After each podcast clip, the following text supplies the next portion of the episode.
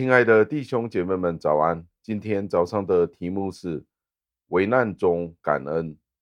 在进入今天的经文之前，想请问你一个问题：你认为你是在危难当中比较容易感恩，还是你觉得在平静安稳的时候去感恩比较容易呢？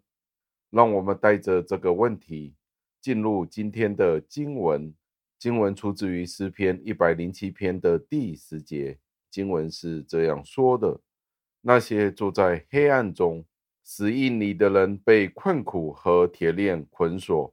感谢上帝的话语，释经家是这样子地解释这一段的经文：上帝去救助他的子民们，去保护和拯救他们，是凭着他自己的恩典与能力。而世上的人，不认识上帝的人，却称这人世间的变幻莫测，所经历的遭遇，是命运的一个作弄，是人生的起伏，是命运的安排。几乎在，是人生的起伏，是命运的安排。几乎在一百个人里面，没有一个人会将这些事情。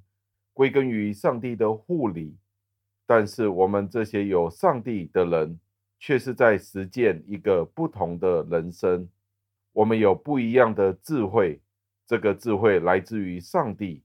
我们就应该见到逆境的时候，我们就应该默想，默想上帝如何将我们从这些危难里面带离出来。尝试去试想一下，当人落入敌人或者是强盗的手中。的时候，这绝对不是一件偶然的事情。如果人堕入在强盗或者是敌人手里的时候而获救，这更加绝非偶然。但是我们必须紧紧地记住，这些苦难都是上帝的杖，去带领我们回到上帝的恩典当中。没有其他的方法可以将我们拯救回到上帝的殿的里面。回到上帝的家的里面，如果一个人落入在强盗的手里面，没有被杀害，或者他们没有放弃对生命的希望，而他们仍然抱着有被拯救的盼望的时候，这一个拯救无疑就是上帝的恩典的一个明证。考虑到不是很多人可以在危难当中脱险的，所以这一个恩典更加的显赫。这一个情况就不应该削弱我们对上帝的赞美了。先知在这里其实是在责备人的忘恩负义。当他们得救之后，因着上帝奇妙的方法，他们忘记了上帝恩典的拯救，那这就更加不能够饶恕了。如果他们在危难里面得蒙被救赎，他们可以真心地去承认上帝是他们的救赎者。拯救者的时候，那试问那些人呢？在平静安稳的日子里面，当那些危难消失了之后，为什么他们不能够去赞美上帝呢？这不更加就是显明他们的忘恩负义吗？让我们一起祷告，亲爱的恩主，我们再一次的赞美感谢您，因为这个提醒是十分的重要。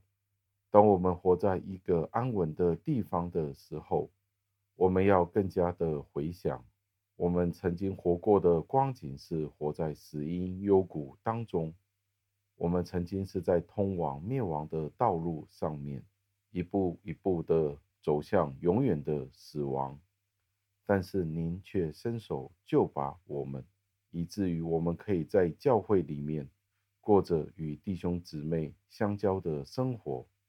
我们有着和谐的生活的时候，我们就应该更加的感恩赞美您，天父。如果今天我们没有这样子的去做的时候，求您赦免，求您教导我们更加的将目光定睛在您身上，定睛在您儿子耶稣基督的身上，以至于我们可以时时刻刻去赞美您，感恩。因为今天我们所过美好的时光，不是靠着我们自己，而是借着上帝您自己的恩典，使得我们可以过着平静安稳的生活。教导我们再一次赞美感谢您。求您垂听我们的祷告，赞美感谢是奉我救主耶稣基督得胜的尊名求的，阿门。